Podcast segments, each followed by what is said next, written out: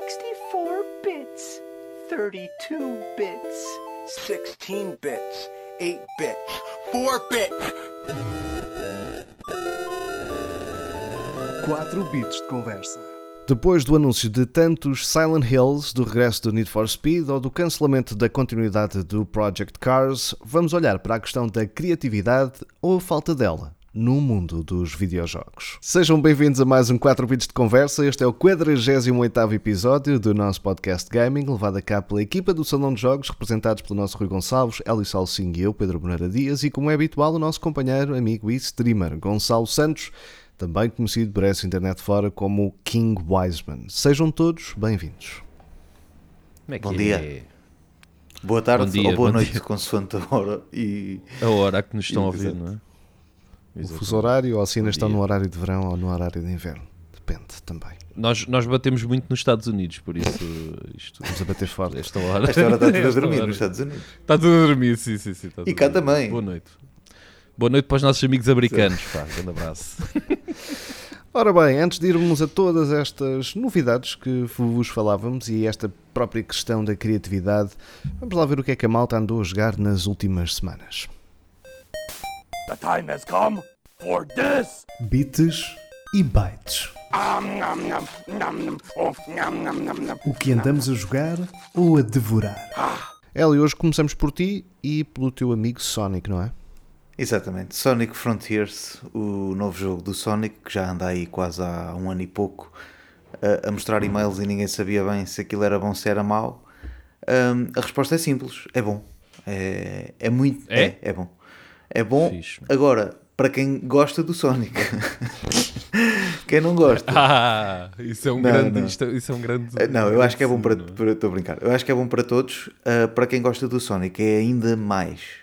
Um, ou seja, acho que quem. Imaginem que colocavam ali outro boneco sem, sem o carisma do Sonic, podia não funcionar tão bem à primeira. Podia não, podias não chegar ali e ficar tão deslumbrado com aquilo. Uh, isso, isso, isso é muito mau. Não, não, eu estou a dizer isto porque imagina, to, todo, quase todas as coisas têm relações com Sonics anteriores. Ou seja, tu percebes que há ali um esforço da equipa a fazer. O, jogo basicamente são, é, é mundo aberto, mas é por várias ilhas. Ou seja, são é níveis abertos, vamos, vamos chamar-lhe assim. Eh, Aquilo é dividido por cinco ilhas. Biomas. Hum, é, ilha, sim, biomas, porque, porque aquilo passa-se numa espécie de metaverso. Hum, e eles são logo puxados no início para, para um portal. E basicamente, aquilo são cinco ilhas e tu tens que salvar os amigos de Sonic que vão, hum, que ficam ali presos em cada um deles em cada ilha. Hum, a primeira tens que salvar a Amy, é a amiga do Sonic, e, e, e depois aquilo, tu- aquilo joga muito com, com colecionáveis, ou seja, tens, tens que juntar eh, chaves, tens que juntar eh, corações para poderes abrir outras portas, para poderes abrir outros portais, etc. O jogo é muito assim. Eh, e, e quando vais aos portais, ou seja, são mini-jogos onde, onde jogas os, os tradicionais jogos de Sonic antigos, ou seja, vamos jogar o, o Sonic 1, mas com imagem, com, com um 3D incrível e, e todo melhorado. Pá, isso é muito fixe, sinceramente. Por isso é que eu estava a dizer que quem, quem já jogou o Sonic e os outros Sonics, quem, chega, quem aterra aqui vai, vai gostar na mesma. Mas quem já jogou os outros vai se lembrar: Ei, isto era o Green Hill Zone do Sonic 1, mas todo, todo hiper mega remasterizado. E, e daí eu estar a dizer que isso, que isso é que era um, um dos pontos fortes do deste Sonic. Remasterizado ou remakerizado? Remake- Remakerizado. remakerizado. Ahm, os animais são Bela enormes, expressão. os picos. opá, eu gosto, eu gosto.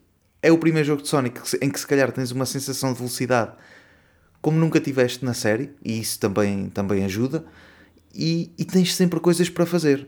Ahm, nunca, nunca andas ali e agora o que é que eu vou fazer? Ah, tens lutas, tens partes do jogo em que parece Shadow of Colossus, tens mini-jogos, tens, tens, esses, tens esses níveis de onde vais lá ganhar, eh, porque esses níveis depois, imaginem aqueles níveis de Crash Bandicoot em que nós entramos e depois temos que bater o tempo, temos que agarrar as esmeraldas, etc.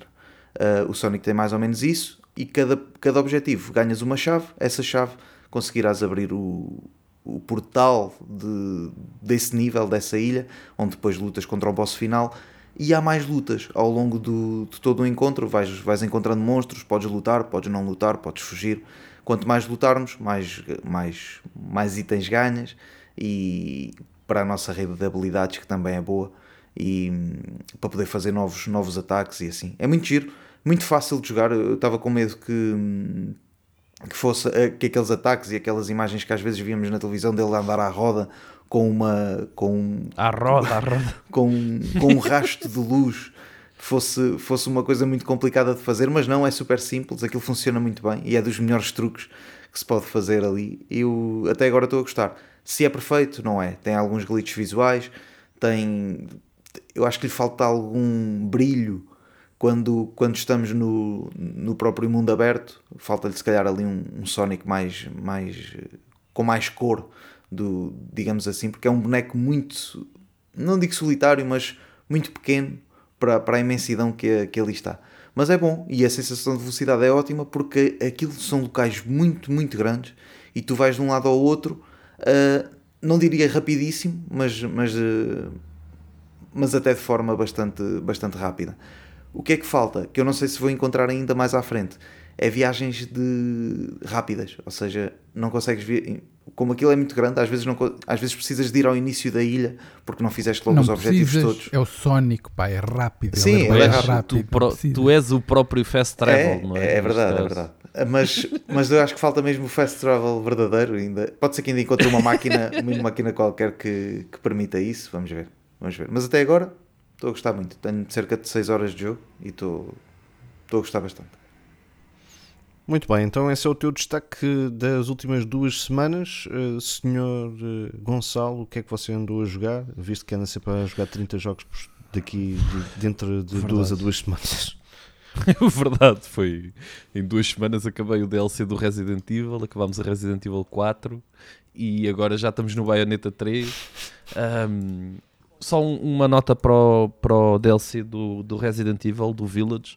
Acho que é, um, acho que é um, um DLC muito bem feito, embora seja muito curto, ali de volta de 3, 4 horas. Nós por acaso acabámos em 2 e meia, foi assim uma coisa relativamente rápida. Mas eu acho que é uma, é uma história interessante revisitar aquela zona com aquela, com aquela personagem que lá está, tem uma ligação ao Ethan e, e ver toda a história também um bocadinho daquela personagem. É, é quase um, é um verdadeiro complemento, é um verdadeiro DLC e é um verdadeiro complemento à história do, do Village. E achei muito fixe, mesmo o third person, etc. Funciona muito bem.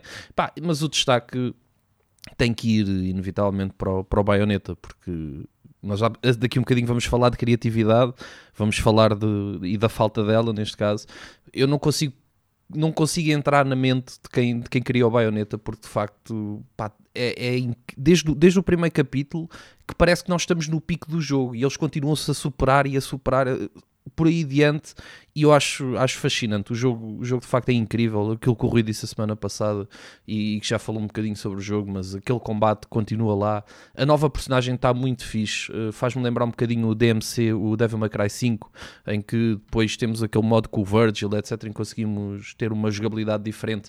E isso, isso nota-se ali um bocadinho também. E, e eu gostei muito do. Estou a gostar muito do jogo, mas lá está, fico, fico completamente eh, de queixo caído com aquilo que, que eles conseguem criar, pel- com a grandiosidade daquilo que eles conseguem criar e continuam-se a superar capítulo após capítulo, o que para um jogo que arranca logo com uma cena tão épica como, como o Bayonetta 3 arranca, eh, lá está, é a prova de que eh, quando quando se dedica e quando, e quando se acredita no projeto e, e vamos com vontade de fazer algo, eh, mesmo assim, algo diferente e, e novo, eh, se consegue fazer.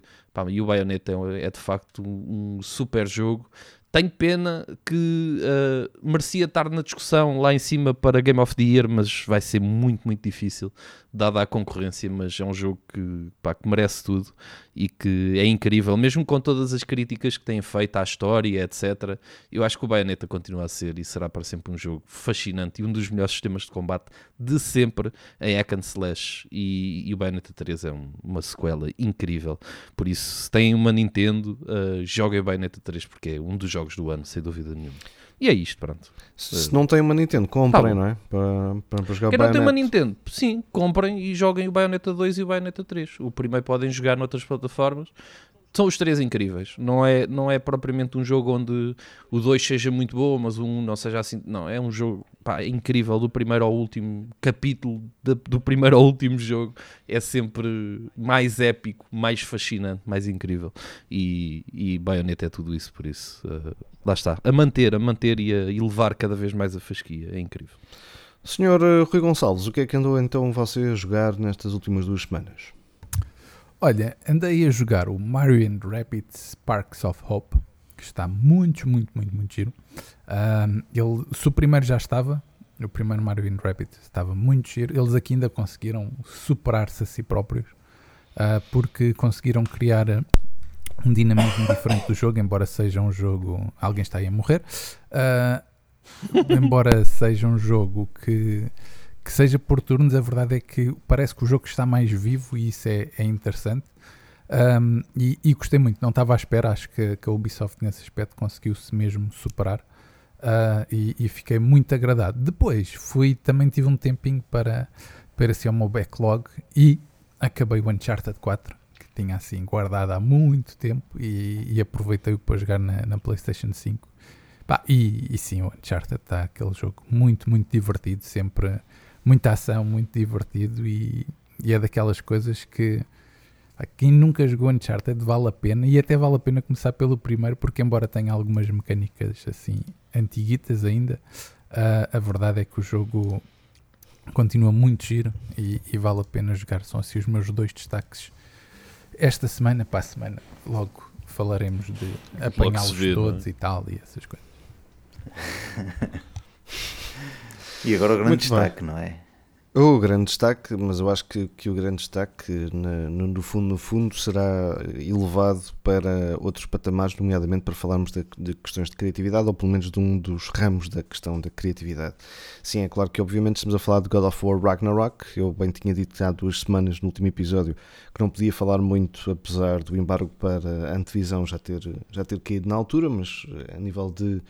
Um, vá, eh, restrições para falar, fosse o que fosse, acabaria por não dizer nada de substancial nem de interessante para aqueles que, que nos ouvem. Em relação ao God of War Ragnarok, aquilo que era a minha expectativa ou, ou aquilo que poderia ser a problemática tem, tinha muito a ver com a questão da continuidade, eh, porque vimos eh, de um jogo de 2018 que este ano teve também uma edição em, em formato PC que tinha sido muito bom e que tinha introduzido uma nova vida para, para Kratos largando um bocadinho a ideia do side-scroller hack and slash, passando para um, third person hack and slash e mais umas quantas coisas uh, pelo meio, com muito RPG e etc. E portanto, a minha preocupação é se aconteceria como acontece às vezes em tantas franquias ou em tantos jogos, que para, para fazer uma espécie de reboot um, ehm, o, as personagens perdem os poderes, ou, ou, perdem a memória, ou são atiradas para o multiverso e, e, e, perdem as suas armas e armaduras e têm que reconquistar e têm que uh, reconquistar também as, as habilidades porque o cérebro esqueceu-se que, que já era capaz de fazer aquilo. E portanto havia uma certa preocupação de como é que seria possível dar continuidade a isso e ao mesmo tempo elevar a fasquia e trazer eh, algumas novidades. Um, devo dizer que, que, o God of War conseguiu superar-se, diria eu, em todos, em todos os sentidos. Um bocadinho como aconteceu com o Horizon Forbidden West uh, neste, neste ano de 2022, God of War um, também conseguiu superar-se em relação ao, ao, trabalho de 2018, não havendo o, o mesmo tempo de disparidade eh, de existência e de continuação como houve com, com o Horizon, uh, Zero Dawn para o Forbidden West, com um curto, um maior, ou melhor dizendo, um curto espaço de tempo a nível de edições, apesar de 4 de quatro anos, mas ser mais relativamente curto do que aquilo que foi o Horizon, e até mesmo em termos de diferenças de, de gerações de consola. Mas um, este God of War uh, Ragnarok consegue ser surpreendente em muitos pontos, desde trazer algumas novas mecânicas com a implementação de um novo escudo ou de árvores de habilidades diferentes, um, já com aquilo que tínhamos em relação ao, ao, ao ano de 2018 e de, da aprendizagem de Kratos e da utilização do seu machado e das lâminas do caos, mas também a possibilidade de Atreus ter um conjunto de habilidades bastante mais ricas e expansivas, para além do próprio controle da personagem, para além de outras tantas personagens que poderemos usar enquanto suporte ou para Kratos ou para Atreus. E logo aí dá uma dinâmica diferente e um conjunto de habilidades e também de desenvolvimento da jogabilidade completamente diferente. Depois, uh, faz-me alguma confusão como é que a PlayStation só na reta final da edição, ou perto da edição do God of War, é que fez o estilo todo com o Ragnarok uh, e andava tão bem escondidinho. Apesar de alguns relatos uh, dizerem que, que a Santa Monica Studio estava muito preocupada com aquilo que era o desenvolvimento do jogo e, e que não tinha um jogo que não tinha um jogo bom uh, preparado para ser lançado há, há, cerca talvez de um ano, um ano e meio, era uma coisa assim parecida, segundo o que li.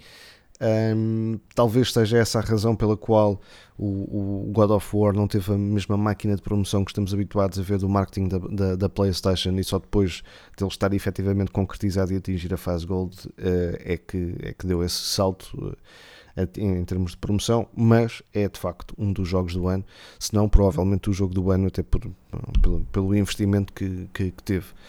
Um, acho que falaremos. Mas olha, que agora está em todo o lado, Pedro. Sim, sim, não, agora está em todo o lado.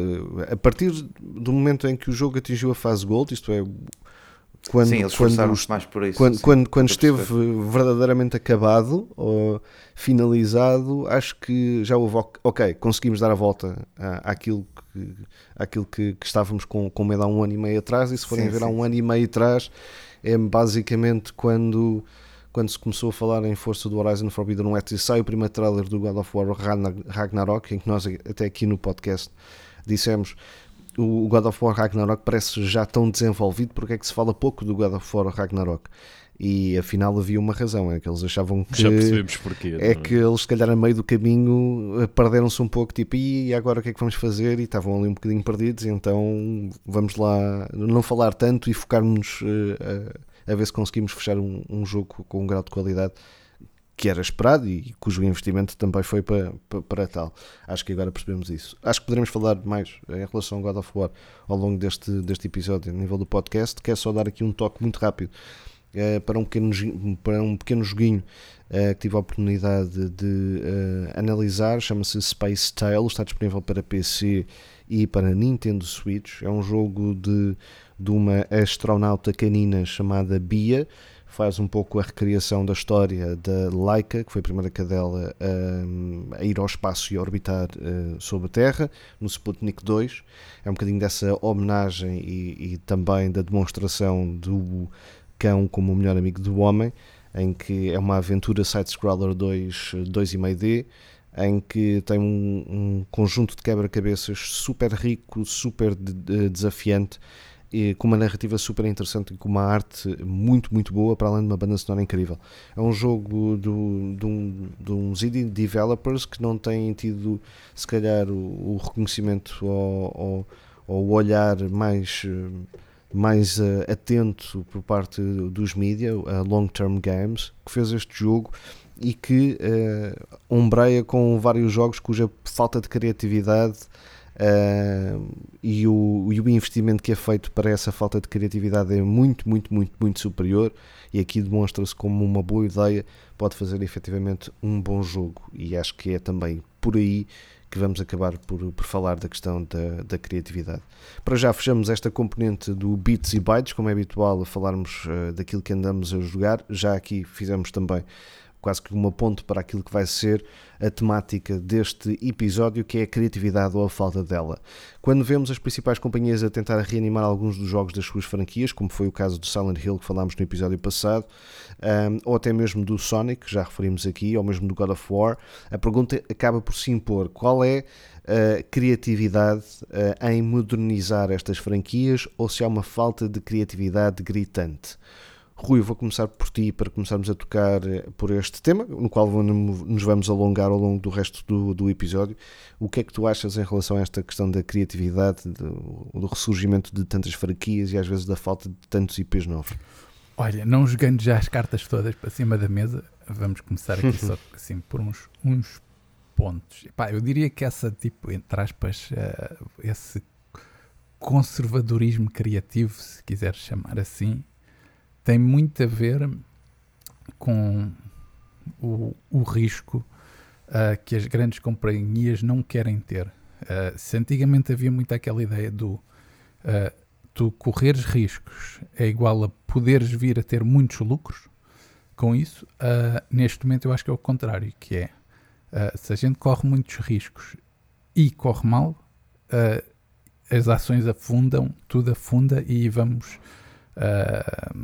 isto é, perdemos, perdemos o, o aquela ideia de, de grande empresa e, e, e, eu até percebo, eu acho que uh, uh, o, o, Cyberpunk então veio, veio tornar isso uh, ainda mais explícito. Isto é, basta um jogo de uma grande companhia, como era a CD Projekt Red, não é?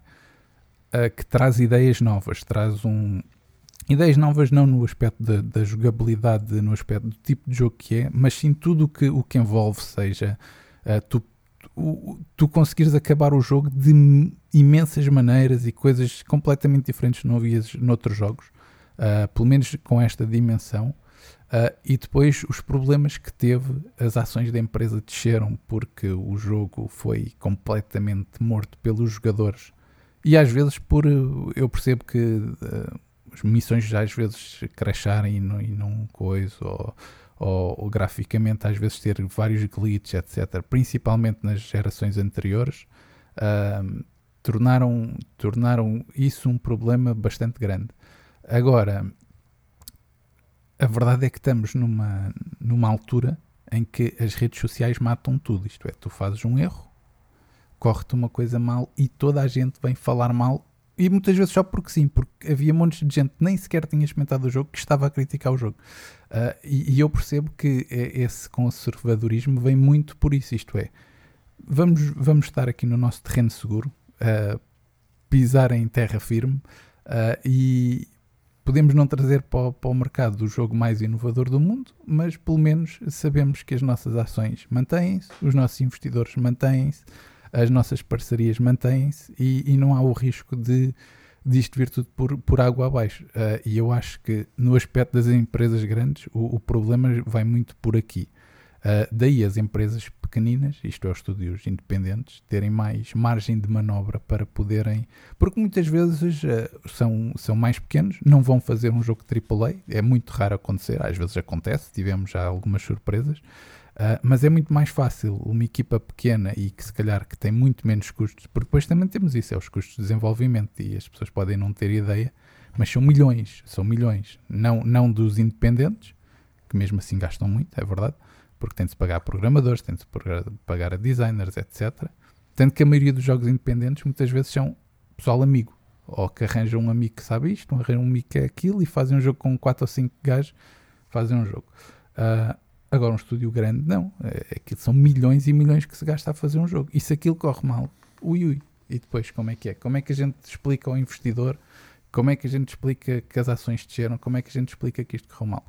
E eu acho que tem a ver um bocadinho com isso. É assim, um, é um misto de coisas que fazem as empresas uh, não arriscarem. Eu acho que vem um bocadinho por aí, mas a gente aí na segunda volta já, já, já podemos, se calhar, entrar um bocadinho mais a fundo também para vocês darem um bocadinho a vossa opinião e nós podemos depois, se calhar, também falarmos um bocadinho do que vocês também dizem e juntar aí as, as ideias todas. Muito bem, Gonçalo, queres dar também já uma primeira perspectiva, os primeiros pontos para depois continuarmos eh, esta alegre conversa? Uhum. Sim, eu acho que aquilo que o Rui diz é evidente, não é? A partir do momento em que as empresas começam a crescer, a partir do momento em que as mesas de investidores ou as, as boards das, dessas grandes empresas, porque não estamos propriamente a falar de uma empresa pequenina em que são apenas developers, estamos a falar de uma empresa onde existe um departamento muito acima dos developers que controla tudo aquilo que é os investimentos, que é tudo isso, e, e, depois esses também acabam por ter uma palavra a dizer no jogo e acabam por ter uh, bastante influência naquilo que se cria. A verdade é que, uh, por exemplo, falaste do Cyberpunk, mas uh, independentemente de tudo aquilo que, que, veio depois, que foi desastroso, o Cyberpunk foi um jogo que ficou pago antes de, a nível antes de, de, de lucro antes de ser lançado, exatamente. O que prova que também às vezes é preciso, mesmo sendo uma empresa grande, é preciso tentar fazer alguma coisa novo e, e embora as o problema das redes sociais acaba, acaba por se não, não é só nos videojogos isto, isto aplica-se um bocadinho a tudo, à Não, política, à exatamente, música, ao, exatamente. que- ao que quiserem, isso, não é? falei na sociedade, na Um, sociedade em que estamos, qualquer coisa que corra Exato, mal exato, ou é que isso. corra bem é que, é que dá para os dois E nem lados. precisa é que de dá correr para os mal às lados. vezes. E às vezes é isso, é que às vezes Às nem vezes nem precisa de corre correr mal, mal. yeah. Basta, basta haver meia dúzia que, que parecem muitos, a verdade é essa, porque são em 50 comentários, se calhar são 20 e parece que metade das pessoas, se calhar, não, não gostou do jogo, mas depois eh, os números não, não são bem assim, ou acaba por.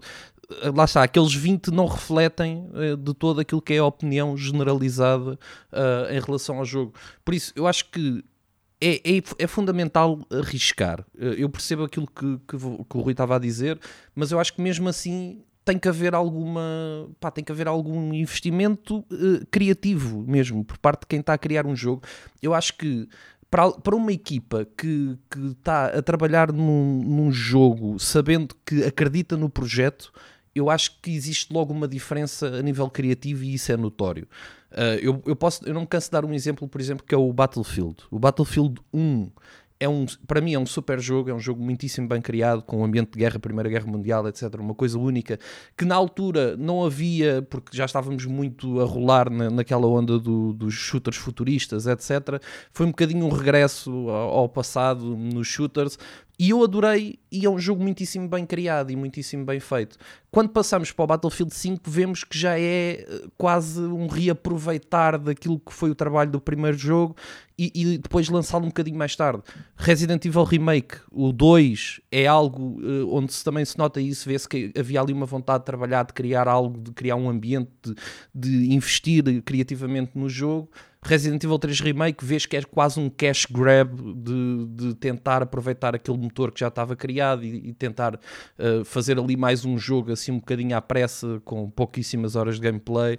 Ou seja, eu acho que também, para além de, de tudo o que é o investimento, tudo aquilo que é a, empresa, eu acho que tem que haver essa vontade e, e- e nota-se isso, isso, é- isso passa para os jogadores também.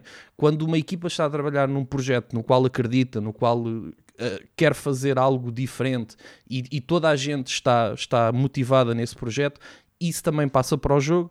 Se o objetivo é sempre andarmos a lançar o mesmo jogo ou andarmos a fazer fillers, Uh, as pessoas também vão notar isso mais tarde ou mais cedo e nós começamos a ver isso com alguns jogos.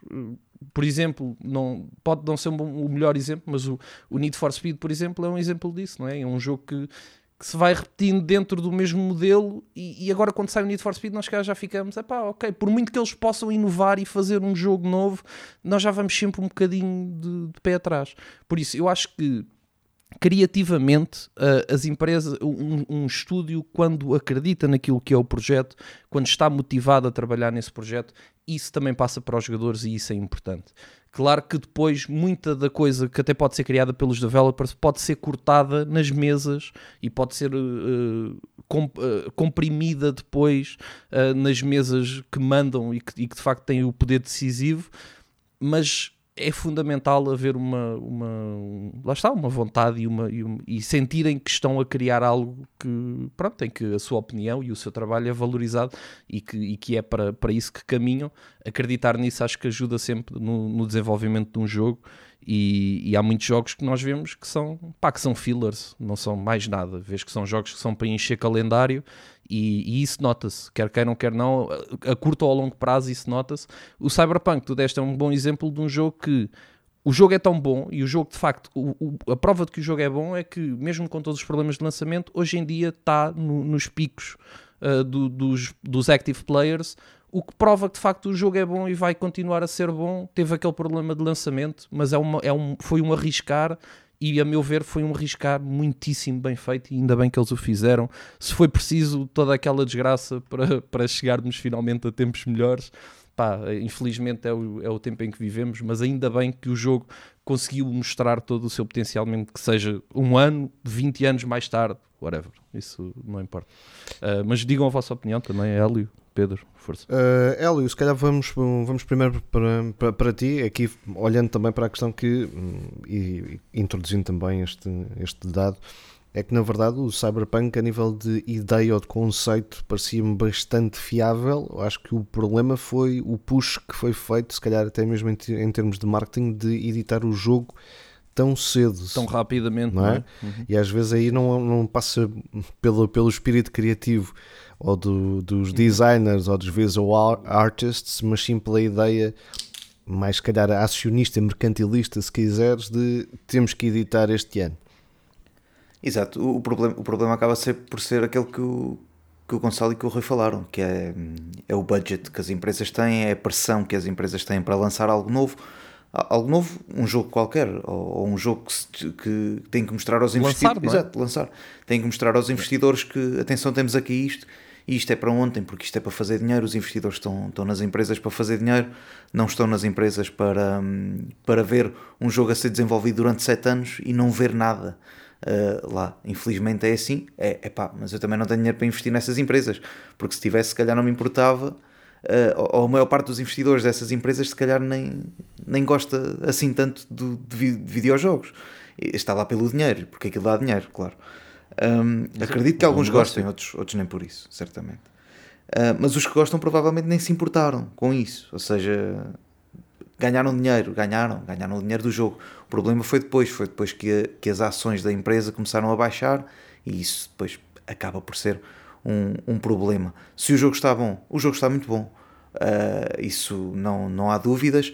Como o Gonçalo disse, há, há, milhões de jogadores a jogar aquilo e cada vez mais. Não sei se o online alguma vez chegará, chegará ao jogo, mas que, que, que o jogo melhorou bastante. Melhorou. Um, e esse é o principal problema, é o budget das empresas. Porque se a empresa tem dinheiro para pagar, vai pagar, os, os, os developers estão tranquilos, recebem o seu, têm, sabem que podem contar com aquilo e, e, e têm tempo para, para fazer as coisas. O exemplo, se calhar, dos exclusivos da PlayStation é, é, é assim: é, têm dinheiro para fazer, conseguem fazer bons produtos. Não, é raro lançarem jogos maus ou, ou lançarem um jogo em que há problemas no início. Um, até, até o Pedro falou ainda há pouco do, do God of War não ter feito tanta, tanta coisa. Se calhar até com alguma prudência. Se calhar até com alguma prudência sim, não sim. estar já a, a dizer que God of, vem aí Ragnarok, por exemplo. Imaginem, imaginem há um ano eles dizerem logo vem aí Ragnarok. E só passava agora, só aparecia agora. Mesmo que o jogo tivesse como está agora, que está muito bom certamente, que ainda não, ainda não experimentei, se calhar as pessoas já iam de pé atrás e se calhar já ia tudo criticar o jogo. Ah, tiveram tanto tempo. Eu acho que isso, eu acho que isso com a PlayStation isso não se aplica ao Hélio, porque eu acho que a PlayStation é uma máquina é, de marketing também, também. fascinante. Uh, aquilo que nós vemos já acontecer na PlayStation, a PlayStation podia lançar, às vezes eu tenho esta ideia, posso estar enganado, mas eu acho que a PlayStation podia lançar um jogo que fosse uma bosta total, em que nós íamos sempre com paninhos quentes tentar ali uh, amenizar um bocadinho o jogo em si, percebes? Que... Eu acho que existe um. A PlayStation tem uma capacidade incrível de vender os seus jogos, que é também, em parte, uh, mérito deles, mas que em parte também é mérito dos seus jogadores, de, de da sua comunidade, do, dos fanboys também, que faz ajudam parte. bastante, parecendo que não, parte, nas redes sociais a, a, fazer com que as coisas pareçam melhores do que aquilo que são também.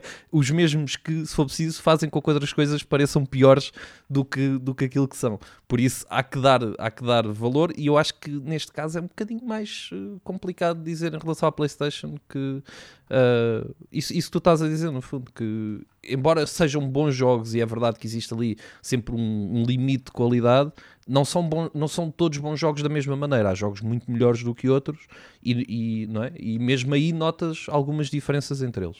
Desculpa ter Não, não faz mal. É, eu, eu, concordo contigo. E acho que dos últimos exemplos que temos de correr mal na PlayStation, se calhar já foi há uns aninhos com o Days Gone que lançamento, lançamento. Lance, exatamente. Não quer dizer que seja um mau jogo. É um excelente jogo. Não quer dizer que seja um mau é um jogo. Excelente jogo.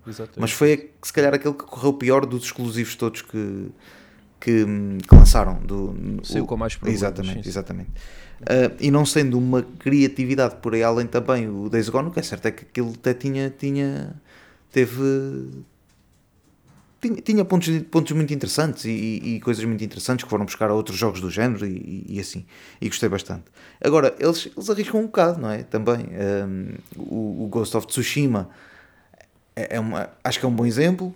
Um, e depois há outros jogos por aí, ou seja, há empresas que conseguem arriscar. Há, a Sobo que lançou a Plague Tale, uma enorme surpresa na maneira como, como, se faz, eh, como se fazia jogos ou como se jogava um, jogos de stealth, adorei, adorei aquilo. Um, ainda estamos à espera do Gollum, não sei se querem falar sobre isso. Um, Eu não, isso é o teu jogo, é o teu jogo de o eleição. meu jogo desde 2019. Um, Exato, e continuará, e continuará. E a criatividade em jogos AAA é, é essa, Mas- tem, vindo, tem vindo claramente a baixar. Reparem. Muitas vezes falamos do Hélio, Kojima. Hélio, repara é? uma coisa que, é- estavas aí a diz, dizer. diz. E, e- e lá está, é, é a dualidade de critérios neste aspecto, que é, estávamos a rir agora do Golem, que se fala desde não sei quantos, mas se calhar mais vale ir adiando até entregar algo bom do que lançar porque é obrigatório lançar e temos de lançar e o pessoal tem de fazer crunch e não sei o quê e depois sair uma cagada. Ah, Concordo contigo. Eu acho que eu, eu concordo contigo, mas eu acho que a questão do Golem é um bocadinho diferente. É que será que eles vão sequer chegar a entregar algo bom? Não é propriamente, percebes o que eu te quero dizer? Por muito que sadia, eu não sei bem o Tu que é que- reparaste- se aquilo reparaste que aquilo vai foi ser, adiado vai ser brilhante. depois de várias críticas do trailer que saiu, que a gente olhou para aquilo e ficou, Exato, que é sim, isto? sim. Não é? Isso é uma coisa que acontece muito hoje em dia, também convém dizer, não é? Que sai um trailer, existe muita. Por exemplo, aconteceu o maior exemplo que nós temos disso, por exemplo, é o filme do Sonic, Exato, não é? exato. Acho Sim, eu. sim. que foi sai o trailer, o pessoal não gostou e eles refizeram a, a- a personagem, não é? Ah, por isso, isso pode acontecer e vai acontecer cada vez mais vezes, acho eu, no, no tempo em que vivemos. Mas não, isso não quer dizer que também seja obrigatoriamente bom, percebes? Porque nem sempre a opinião, ah, nem sempre a opinião é a opinião certa, no fundo, ou que é não criativamente pode não ser. O Sonic, por exemplo, acho que houve uma responsabilidade depois dos fãs de compensar quase e de ir ver e de, e de falar do filme, não é? Ah, porque havia essa, essa responsabilidade. Mas não quer dizer que essa decisão fosse a decisão certa. Cabe aos estúdios, acho eu, também analisar isso e, e decidir em cima disso, não é? Ah, Não pode ser só o Twitter a, a dar uma, uma dica e o pessoal vai e, e adia. Lá está, em relação ao Golem, acho que é específico porque pá, não, não, não tenho nenhuma esperança daquilo que vai sair dali. Nem tu, nem tu, nem muita gente. E, Exato, mas sim. mas o, o Rui tem razão aqui, que é a empresa, eh, se calhar até está a fazer algo inovador e, e- e que vai estar bom, e, só que já está a sofrer antecipadamente por causa disso. Claro, E claro. aqui, mas aqui entra depois a tal cena do, do- dos budgets das empresas, que é temos que mostrar aos investidores que estamos a fazer algo. E foram tão rápidos há uns tempos a anunciar o jogo e agora pá, vêm-se com problemas de, de, de lançamento. É, é normal. Depois, quando sair, se sair bom, provavelmente as pessoas já não se vão lembrar muito disso. Se sair com, Ah, claro, com, com alguns problemas, é pior a emenda que o soneto, que é demorou tanto tempo, foi adiado tantas vezes e mesmo assim exatamente. saiu esta borrada.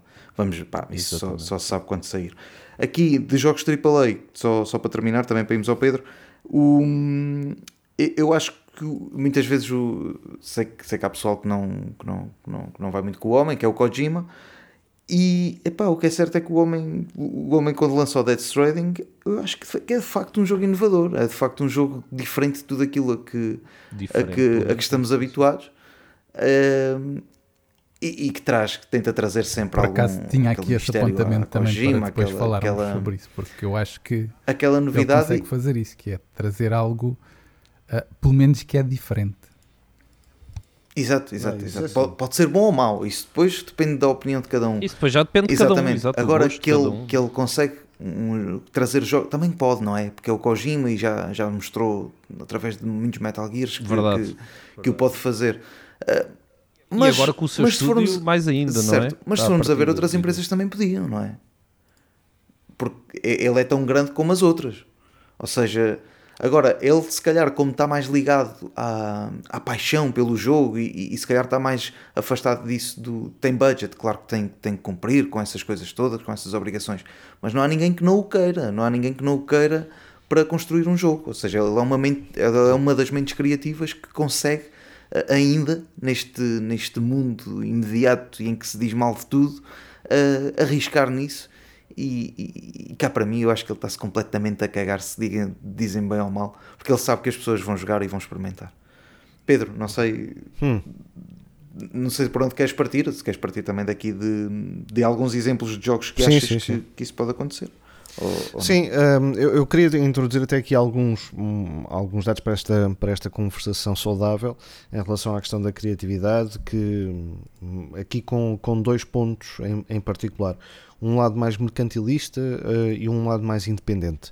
Eu recordo-me com, com alguma facilidade, uma vez que, que, que fui moderar um, uma, uma conversa, uma palestra, um, o que quiserem, Uma talk. ali, uma talk, se quiserem. Ah, ali no Instituto Superior Técnico, naquilo que, que eles fazem com uma semana de, de, da informática, de desenvolvimento, de aplicações, de jogos e tudo mais, em que estava num, num, num painel com, com, com alguns estúdios, eh, um independente e outros não independentes, nomeadamente em relação ao mercado mais mobile.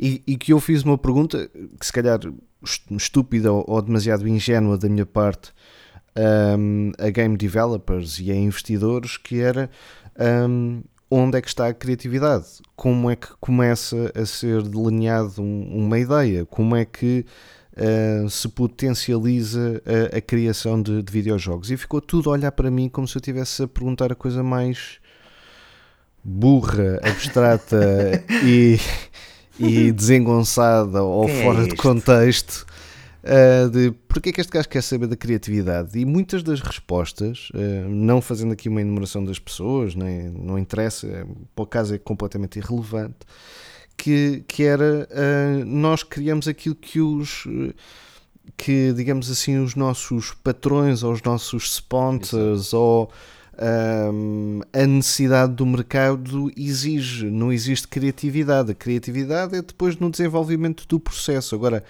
aquilo que vamos fazer de, eh, apenas e só depende daquilo que o sponsor, o patrocinador, a marca quer que façamos e nós fazemos.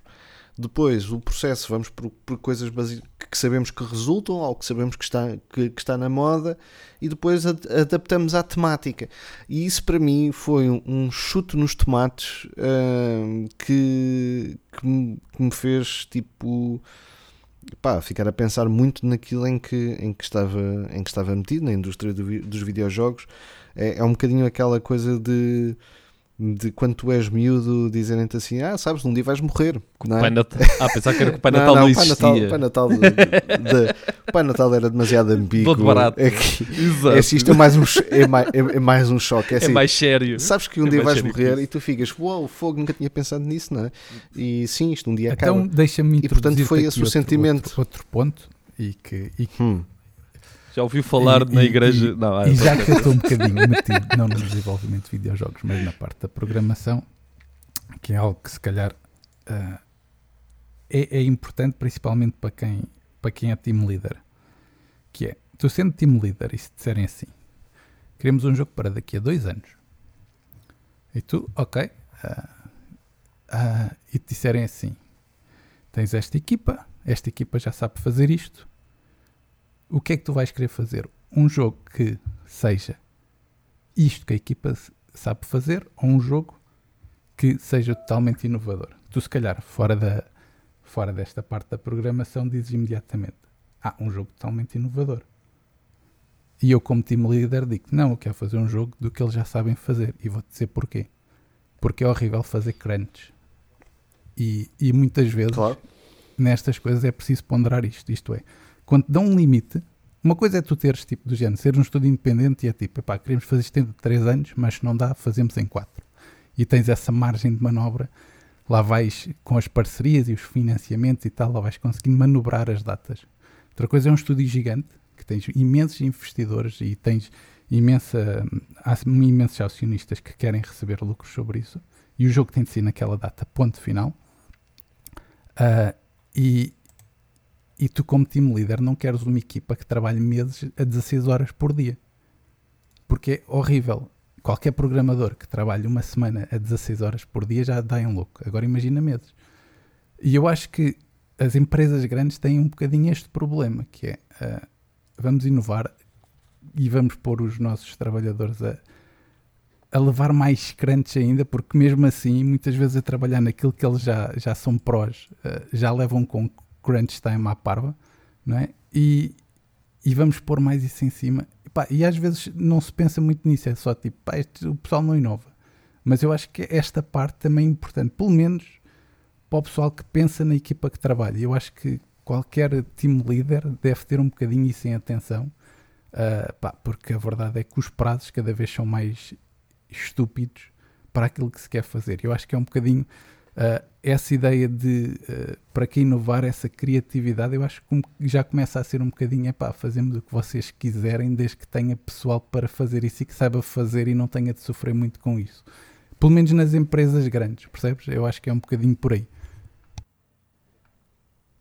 Uh, pegando, pegando naí, eu, eu, eu compreendo um, aquilo que, me- que, me- que- que- estás a dizer, uh, mas eu estava-me a, a focar a nível da questão da criatividade logo antes de, de sequer chegar a à formação da equipa, percebes? Porque aí eu percebo perfeitamente de quando tens uma equipa, ok, vamos continuar a inovar e vamos demorar mais seis meses a descobrir como é que vamos fazer aqui, sei lá, imagina um, uh, transformar um side-scroller 2D em 3D, imagina, não é? Um, ou, ou co- conseguir dar-lhe profundidade ao longo de todo o jogo, ou uma coisa assim do género. É isso aí eu percebo.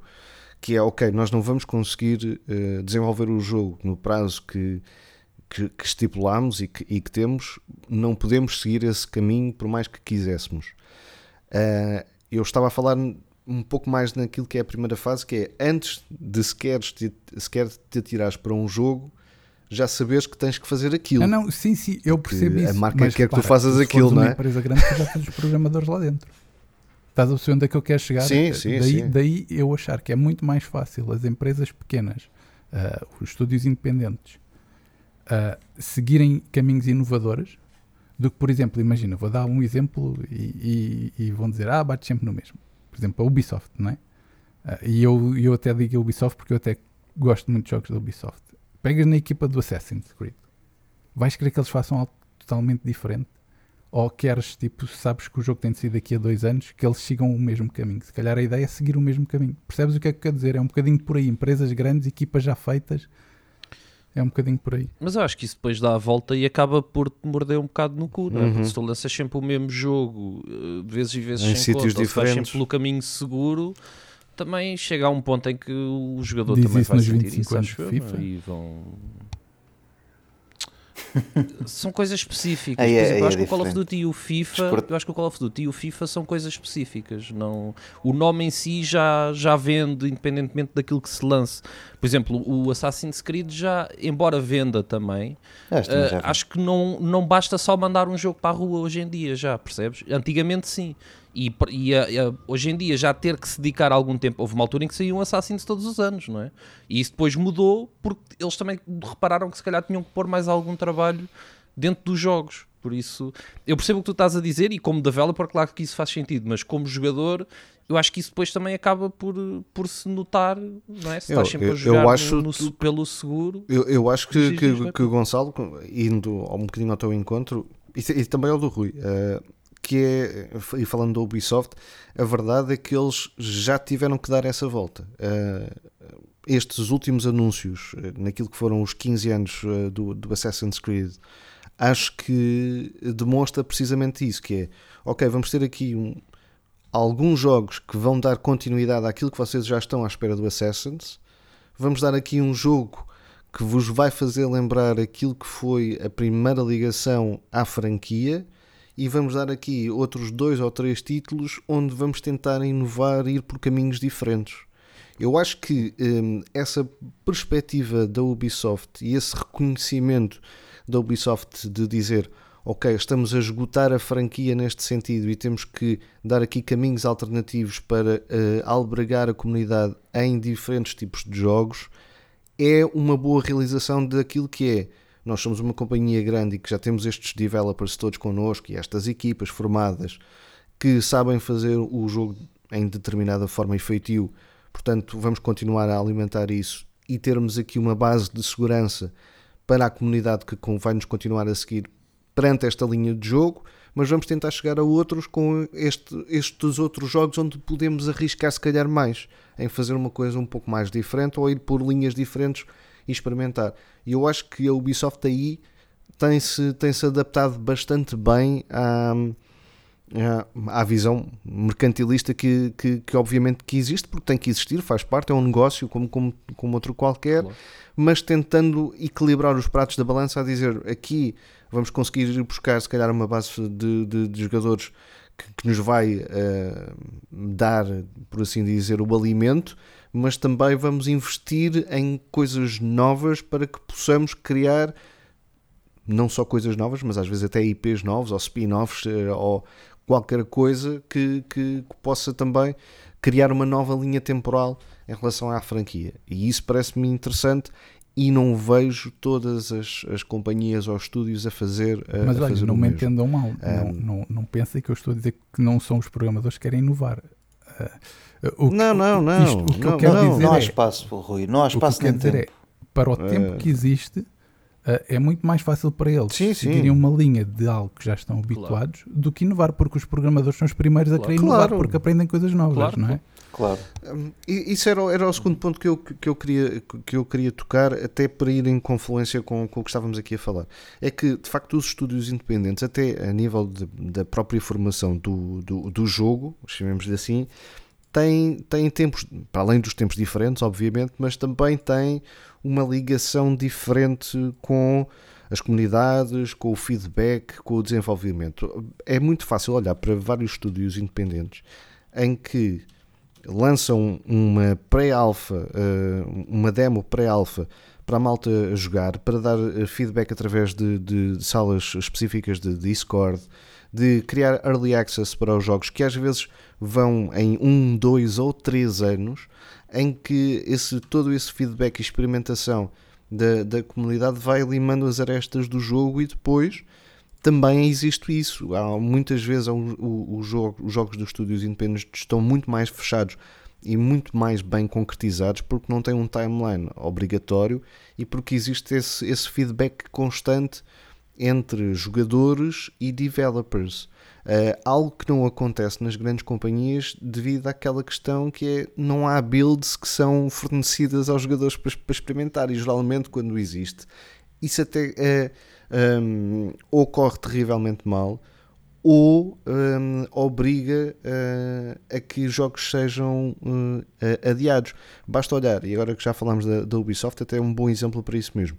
Basta olhar o que, o que aconteceu com o Ghost Recon ou o que está a acontecer agora com o Skull and Bones, que foi novamente adiado porque os testes de, de, de- de servidores e de, de jogabilidade foram, foram um autêntico desastre técnico, chamemos-lhe assim, para, para, para terem que adiar e refinar o jogo mais uma vez.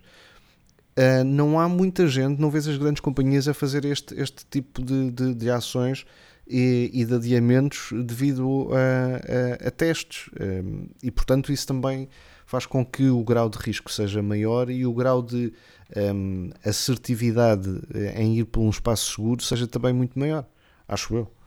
Sim, é verdade, é verdade. E, e aí tens toda a razão. E agora também deixas-me entrar noutro ponto que é a, a parte de. É, é muito mais fácil um estúdio grande, por exemplo, comprar um estúdio pequenino que tenha sido criativo e tenha tido sucesso e eles compram porque já sabem que a seguir o jogo já é conhecido ou o estúdio já é conhecido e assim fica mais fácil desenvolver algo novo do que propriamente eh, serem eles a inventar e poder correr mal. E eu acho que tens um bocadinho este jogo do, do gato e do rato, que é tipo os estúdios grandes continuam a fazer o que, o que acontece habitualmente. E depois tens, eh, tens aqueles casos, por exemplo, que a EA até criou o, o EA Originals, eh, que, ok, olha, este estúdio parece ter, ter, ter potencial, vamos ou adquiri-lo ou pelo menos ter assim uma parceria com eles em que eles, tudo o que eles lançam sai por nós. Ah, e, e- eu acho que é, é a maneira das empresas grandes inovarem, isto é, é irem adquirindo ou ir- irem buscar as ideias dos estúdios independentes que já mostraram ter potencial e assim nunca arriscam ah, no aspecto das ações descerem ou dos, do financiamento ah, ser, ser menor. Eu acho que é um bocadinho por aí.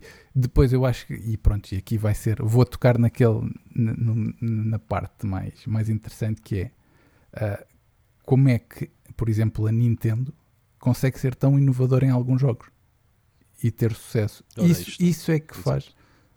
E usando as mesmas Exatamente, personagens isso há é mil faz anos, diferença, convém porque dizer. Uhum. toda a gente se lembra e, e- e ainda até mais o Mario 64 quando saiu era uma obra de arte Eh, não havia nada igual não é? Ainda sim, é. exatamente, ainda é e depois agora quando saiu o Odyssey tu ficas assim, bem, passou estes anos todos o personagem é o mesmo e eles conseguem ter uma inovação grande e pronto, isso, se então pegarmos no Zelda não é? que foi aquele jogo o, o jogo que tipo que chegou à Switch e ficou tudo tipo, como é que é possível um jogo que tem uma física assim, as ideias que tem, é que tu consegues fazer coisas. Ainda hoje há pessoal a descobrir coisas que, que não fazia ideia que existia, tipo, Yeah. de vez em quando aparece vídeos que a gente fica, uau, como é que é possível? Ah, agora, é preciso acreditar muito nessas ideias criativas e depois lá está, ter dinheiro. Se calhar a Nintendo ah, é uma daquelas companhias que diz: ah, se tiver de adiar, adiou. Isso, isso eu acho que, é, que eles, por acaso, raramente adiam os jogos. Aliás, eu acho que a Nintendo nem, nem, Nem anuncia o jogo antes sequer de já ter Exatamente. algo Yeah. muito, Aconteceu muito com, sólido aconteceu para, com para um que apresentar. lembro, não é? ah, que é o Metroid Prime 4, que eles anunciaram e depois vieram Uhum. dizer que, vão, que iriam começar do zero porque o estúdio que estava a fazer o jogo não estava a conseguir trazer a qualidade que eles queriam. É o único que eu me lembro assim, mais, mais recente. Mas mesmo Não. assim é de louvar, é uma cena que a maior parte dos- das empresas se calhar não faria. Da- da- do exemplo do Halo Infinite, não é? Que a gente percebeu desde logo que, a- que, que a 343 não, não estava com, com capacidade para trazer o Halo que, que a Microsoft queria, não é? E eles continuaram a insistir na mesma tecla, não é? Eh, Se calhar não. Se calhar mais vale não insistir e fazer como a Nintendo. Tipo, pá, chega, vocês não, não conseguem o que a gente quer, mudamos de estúdio e o jogo fica adiado não sei quanto mais tempo. Ah, mas lá está, eu acho que é, a Nintendo ainda tem aquela ideia que havia antigamente, que é aquilo que eu falei no início, que é ah, investir numa ideia criativa traz riscos. Riscos muito bons, que podes ter muito lucro, ou então pode ser uma ideia completamente falhada. Por acaso tem acertado quase sempre. Mas também poderia correr muito mal. Eu acho, eu acho que não é por acaso. Pois, não é por sincero. acaso, não. Eu acho que é porque existe ali uma metodologia e existe uma maneira de fazer as coisas que acaba por resultar sempre porque lá está, porque eles eh, pá, nós sabemos criativamente como é, que- como é que funciona mais ou menos não é eh, aquilo e, e tu vês que eles conseguem sempre trazer alguma coisa de, de diferente por isso eu, eu não acho que seja por acaso na medida em que pá, eles sabem eles sabem como fazer jogos eh, e sabem acima de tudo que não é preciso andarmos a perder eh, milhares de horas a polir gráficos e não sei o quê, quando na verdade aquilo que importa é mesmo o, o conceito do jogo, é a raiz do jogo, é as mecânicas, como vês no Zelda ou no, no Odyssey.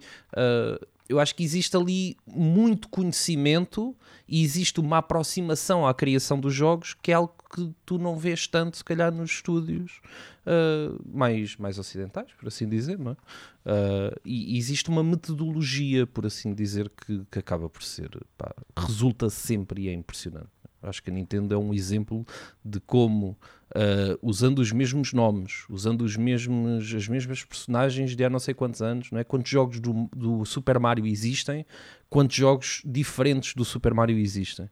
E isso é fascinante. É, é, tenta, é inovar dentro do mesmo, de, de uma coisa que já está criada, já está, já está criada há anos e anos e nós continuamos a inovar em cima disso. Isso requer conhecimento e requer uma, uma mente e requer muita criatividade. Isso sim requer, requer esse trabalho lá. Sim, está. concordo, acho que, acho, que, é- acho que é mesmo por aí e, e acho, acho interessante. Yeah. Depois temos a parte de, de se calhar haver muitos jogos até criativos que a gente não conhece, porque chegámos a uma fase em que temos jogos a sair todos os dias às carradas e, e jogos indies também. Yeah. então, os jogos indies então é às carradas, carradas, a gente nem conhece, sei lá, 90% dos jogos saem por dia. Ah, e provavelmente muito. Sim, sim. Sim, E ainda bem, e ainda bem. Em grande parte deles, ainda bem que a e gente provavelmente não, não muitos, os de- muitos não é? deles até são super ah, ah, criativos e não nos passam pelas mãos sequer porque é- era algo que E Sim, muitos não, deles são maus sim, também. sim, pá. muitos deles são é maus. esse, Ah. não é? É muito. e eu acho yeah. Já para não falar a quantidade de jogos mobile. Ah, é? sim, sim. Então se formos para por aí. Isso então, eu nem vou entrar por aí. sim, e eu sim. acho que é um bocadinho por aí por é, aí. antigamente era muito mais, mais fácil encontrar ideias criativas porque havia muito menos jogos falando no, no- no, sei lá, Uhum. 20 anos atrás do que agora que saem tantos jogos, tantos jogos, tantos jogos, tantos jogos, que é impossível a gente ter uma noção de todos os jogos que saem. E de vez em quando lá aparece um que é criativo, porque ficou conhecido por alguma razão, ou porque apareceu num, num evento de uma grande companhia, Ou ou, foi coisa para assim. ou porque foi Exato, para a uma coisa Twitch ou uma assim, coisa assim, não, é? Às volta e Ah, meia. por acaso há pouco tempo Porque isso era, o- era, o, fa- era o fator de, de gatekeeping, não é? Porque os jogos não conseguiam sequer chegar eh, a ser vislumbrados pelo público se não fechassem com uma, uma editora, se não fo- fechassem com uma publisher, se não saíssem nas revistas. Portanto, eh, nem sequer chegavam ao conhecimento. Agora não existe esse problema, não é? Um, qualquer pessoa consegue, e quando digo qualquer pessoa, é obviamente com aspas, um, desenvolver um jogo, consegue colocá-lo na Steam, consegue ter promoção e uh, visualização da, daquilo que desenvolveu e consegue chegar um, aos jogadores através das suas próprias ferramentas, do YouTube, da Twitch, uh, de newsletters, de Discord, disto e daquilo, e portanto já não há esse fator de gatekeeping. E o, o que me o que me faz também alguma espécie, e dando aqui só, só, só este toque, hum, é que os mídia também já não existem para fazer esse gatekeeping. Uh, infelizmente, uh, as, as máquinas um, do, do, do marketing e das, e, das grande, e das grandes editoras e publishers e, e, e estúdios conseguem fazer esse, esse encaminhamento para, para os meios terem, terem ainda maior expressão. E depois há muitos jogos indies que, que às vezes são muito bons e que eh, não- acabam por não nos chegar porque não conseguem ter esse mesmo, esse- essa mesma máquina a trabalhar de forma eh, do marketing. E acho que, que- que os meios mais independentes, e acho que, que nós temos, temos a sorte de, de, de o sermos porque não temos acionistas e não temos investidores. Ainda, ainda. É, e portanto há muitos jogos para o qual nós olhamos por esse, por esse, por esse gosto infantil de epá, este jogo parece mesmo fixe, parece mesmo giro, ou é interessante porque tem uma relação pessoal com, com alguma coisa tua, ou etc. E acabamos por, por, por fazer esse. Uh, por, por fazer esse destaque e acho que, que neste, neste último ano temos, temos visto isso a acontecer a vários jogos que nos chegaram por portas e travessas e que nós dizemos uau, que fixe que, que conseguimos pôr as mãos nisto ou os olhos nisto e, e experimentar. repara, e este também passa um bocadinho é, por aí. Se calhar existem muito mais, mas são tantos e a sair tantos que tu não fazes ideia. Claro. Era mais nesse aspecto. Porque por Sim, muito sim, que haja sim. redes sociais, etc., eh, tu não consegues chegar a todos. Tam- também que exi- dizer a toda Claro. a gente. E então é, O Exato. volume é tanto, não é? A informação é Exatamente. tanta que é impossível. Eh, antes, era, antes era bom, não é? Nesse sentido que era eh, já, só, já, só conseguia chegar o creme de la creme, não é? Eh, por uma razão ou por outra, ou porque, porque, porque tinha uma máquina de Muitos marketing. deles eram os únicos que chegavam a ver a luz do dia. Pois, né, exatamente, porquê? Porque, porque não conseguiam chegar à- às, às editoras para serem publicados, né? E portanto era impossível publicar e muitos, muitos sonhos foram, foram, foram desfeitos eh, dessa forma. Hoje toda a gente pode sonhar um pouco mais, mas depois eh, se consegue efetivamente vingar isso, a história já é, já é outra porque tem é outro. um mundo inteiro a, a competir com, com ela, já não é um, já não, não são pequenos focos, uh, agora é um mundo inteiro efetivamente a, a- competir uh, com, com consigo, né? com, com o seu trabalho, com a sua equipa, com o seu jogo, com a sua ideia, e portanto é bastante mais, mais complicado. Hélio, estás muito caladinho, estás aí? Estou, estou. Estou com Ah, alguns problemas técnicos. Ah, eu percebi. Estamos a ouvir, Mas, mas estamos ainda assim- do estúdio, Hélio. Ainda assim Tá estou atento. Estou atento à conversa. Passa a emissão para o estúdio. Estou, estou com alguns problemas técnicos, efetivamente. Mas, eh, mas sim, concordo com, com, com o que estavam a dizer. O caso da Nintendo, eh, pondo aqui em, em perspectiva, se calhar, aquilo que o Pedro disse no início e aquilo que depois estávamos a olhar para a Nintendo, que é um, um grupo de, de investidores decide que vai fazer tal jogo, depois precisa de contratar os developers e, e, e depois e diz: Olha, tem- temos três anos para fazer este jogo. Um, os developers, quando chegam lá, já não têm esse tempo e espaço para, para inovar de- nesse, nesse projeto, digamos assim, que se usa muito a palavra. Um, o, que, o que se calhar na Nintendo é ao contrário: é temos aqui esta equipa que trabalha no, no Mario, por exemplo. Então, reúnem eu não sei se é assim, mas estou a supor, que é, não dizem, olha, temos que fazer este jogo assim, ou temos que fazer outro Mario, não sei o quê. Não, se calhar reúnem a equipa, juntam-se todos e dizem, o que é que podemos fazer aqui para inovar e para dar aos jogadores uma nova experiência. E depois juntam-se todos, fazem o tal brainstorming e a partir daí criam a ideia nova com o mesmo personagem e algo que já parece que está gasto e afinal não está, está, está, está aí está aí para as curvas e, e, sai um jogo bom. Eu acho que pode ser isso, é a metodologia que se usa, se calhar é esta, eu não, não faço ideia se é esta, mas é o que me dá a entender. Isto é um bocado transversal às áreas todas, não é? Porque dizemos assim, então que, que criatividade tu tens no teu trabalho? Hum, por acaso aqui não é, não é, o caso, se calhar, de, de nós, mas uh, chegas ao pé de uma pessoa que criatividade é tu, Epá, não tenho, chega lá, dizem-me que é para fazer isto e eu faço isto não, não vou pôr a inovar, não, tá, não há tempo, temos que vender, temos que, que, que safar a cena rápida. E, e se eu me vou pôr a dizer que quero fazer isto assim ao assado, mandam-me embora. E, e esse ponto de vista de, de alguns developers, se calhar é esse, não, não tem tempo e espaço para, para essa inovação que alguns independentes uh, felizmente têm, o caso da Anapurma tem, tem mostrado jogos incríveis, isso depois também lhes traz vantagens, que é conseguem, conseguem fazer acordos com, com Game Pass, se calhar com chegar à PlayStation mais facilmente, e isso depois vai mostrar aos jogadores que aquela empresa ou aquele, eh, aquele estúdio consegue coisas boas. E depois os jogadores vão ficar atentos, os jogos AAA vão ficar atentos e querem esses estúdios a, tra a trabalhar com eles, e lá chegarão a um jogo, a um super jogo. Vá. Um, a partir desse momento em que uma empresa se pode tornar grande demais para, para estar a, a criar. E mesmo assim sei. já estás a falar de um uh... estúdio médio. Eu, quando digo um estúdio independente, é por exemplo o que vimos, olha, por exemplo, agora esta semana no Nintendo Indie, agora... em que era um estúdio de duas ou três pessoas a programar, não é? Essa, pois, essa é que é. Eu estou a dizer um estúdio oh, médio, tipo, estúdio tipo médio Midnight agora, Fighter é, Pro Express. Mas não, não o era, percebes? Ainda vamos acabar no Bright Memory com o, com o chinês a programar sozinho na cave, coitado. Estás a brincar, estás a brincar. Isso é que é um verdadeiro. Aquele jogo do. Exatamente. É legit. Que também era de uma pessoa só, o, yeah. o Falconer. Acho que é o Fal Falconeer. Falconeer, okay. Falconeer. Um, Isso era só de um. Acho que também era só de uma pessoa. Acho que também era só de uma pessoa. Isso ainda era mais ou menos. Sim, e o Midnight seja... Fight Express também é só de uma pessoa. Qual? Qual? O Midnight Fight Express. Yeah. Também está também tá engraçado. Só porrada na cara. Mas, é verdade, é, aquele jogo é só porrada, não é? Para quem sabe Agora, o que é programar e, e, fazer design e isso tudo, é, é um trabalho pá, que é de louvar, meu. É de loucos. Um gajo fazer aquilo tudo é de loucos, meu. É, acreditem que é de loucos. Pois é. Porque. É uma vida não, inteira. Por, porque, repara só. Primeiro, uma coisa é tu seres um programador, chegam ao pé de ti e dizem-te assim: Olha, tens de, tens de fazer isto. Okay? E tu fazes. Outra exato, coisa é exato. tu. Tu seres tudo, seres o diretor criativo, seres o diretor disto, ser o, tu és tudo, é que tu és tudo, meu.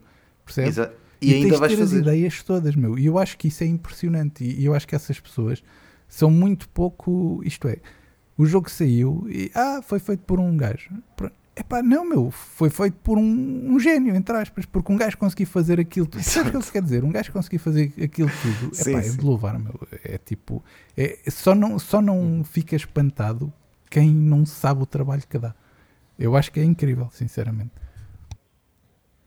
Sim, é como fazes um documentário onde estás tu, eh, apareces na câmara, eh, estás tu a filmar, estás tu a é como, ou como fazes um álbum em que és tu que tocas tudo e produzes exato, e escreves. escreves e, e vais para a rua vender o álbum. É tipo isso, sim. Exato, é tipo isso, exato. exato, E promoves e, e tudo. Exatamente, exatamente.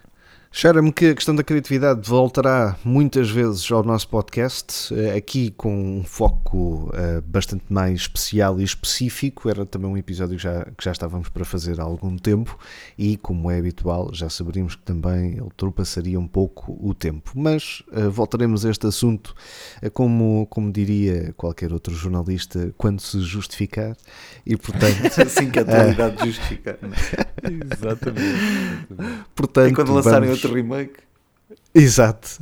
Há de ser amanhã, provavelmente. Não que, é, que cheira-me que, cheira que este ano ainda teremos que Acho falar que é nisso cota. outra vez. Ah, portanto, eh, fechamos por agora este assunto e voltaremos assim que a atualidade se justificar.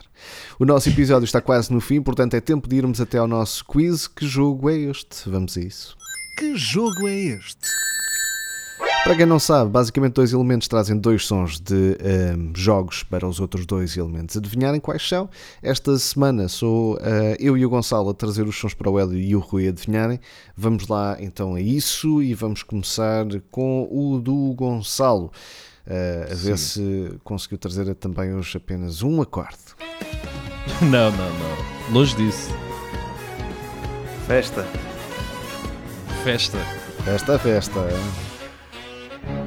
Epá, eu estou muito enganado. Isto é oferecidinho. É, não Borla.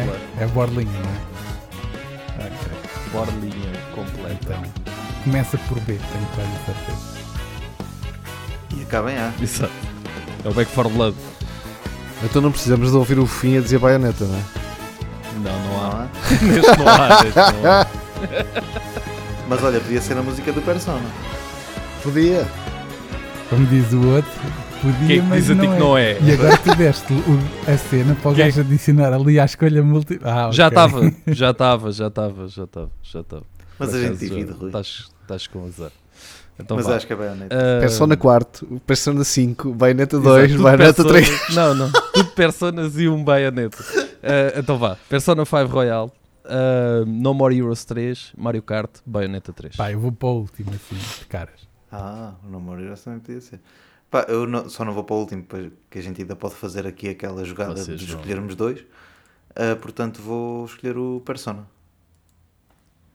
Que poderia muito bem ser. Mas não é. Mas não é. Mas não é. É o baioneta. É claro baioneta, que sim. tinha que ser. Ganda banda sonora que o Bayonetta 3 tem. É capaz de ser a melhor É de- incrível dos mesmo, três é jogos. Uh, incrível, incrível. Que são os aços uns atrás dos outros. meu, É incrível. É uma banda sonora fenomenal. meu. E pronto, e olha, Este foi eu de borla, mas, mas valeu a pena porque é grande som. valeu a pena porque o som é lindo. meu. É só mais por aí. É, é o meu, o meu critério é este. Eu não jogo isto para, para vocês perderem como o Rui, nada. que traz um violino e só um Há violino. dizer que eu estava sozinho Isto aqui não juntar a, a dificuldade verdade, dos verdade, dois. Pois, verdade. não dois. Isso não é desculpa. É Isso não é verdade. desculpa. Foi uma grande música. E outra tiveste que arranjar um som enquanto estávamos a fazer um Aquilo é sequer podcast. uma música, aquilo pode ser considerado uma música, uma nota. Pode. É tipo, há uma música de Tenacious D que é o One Not Song. O homem nem conseguiu ouvir o som, o homem só sacou o som, nem ouvir. ouviu, sabia lá, coitado. Nunca ouviste o Sei Sound toda a of gente a Silence? O som que é. Eh, foi, era, foi o que ele trouxe a semana passada. foi quase. São isso. 4 minutos de silêncio. Então vamos. Quatro minutos vais tu ouvir agora da música do povo. Ah, não, não, não são 4 minutos, mas eh, é quase um, vá. Mas quatro. Vamos lá ouvir. Mas quatro. vamos lá. Vamos lá. Tunas? Olá! Eu posso estar muito Japão. enganado, mas isto parece-me o track do Ayomi, mas vamos ver. É, é Japão, pelo menos.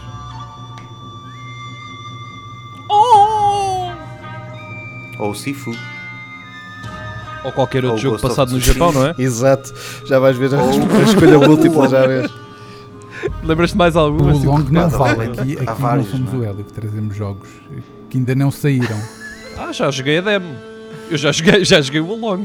essa é que é essa. Olha, e o Starfield nem vê-lo. Olha lá qual é era o nome daquilo, já nem me lembro do nome do jogo.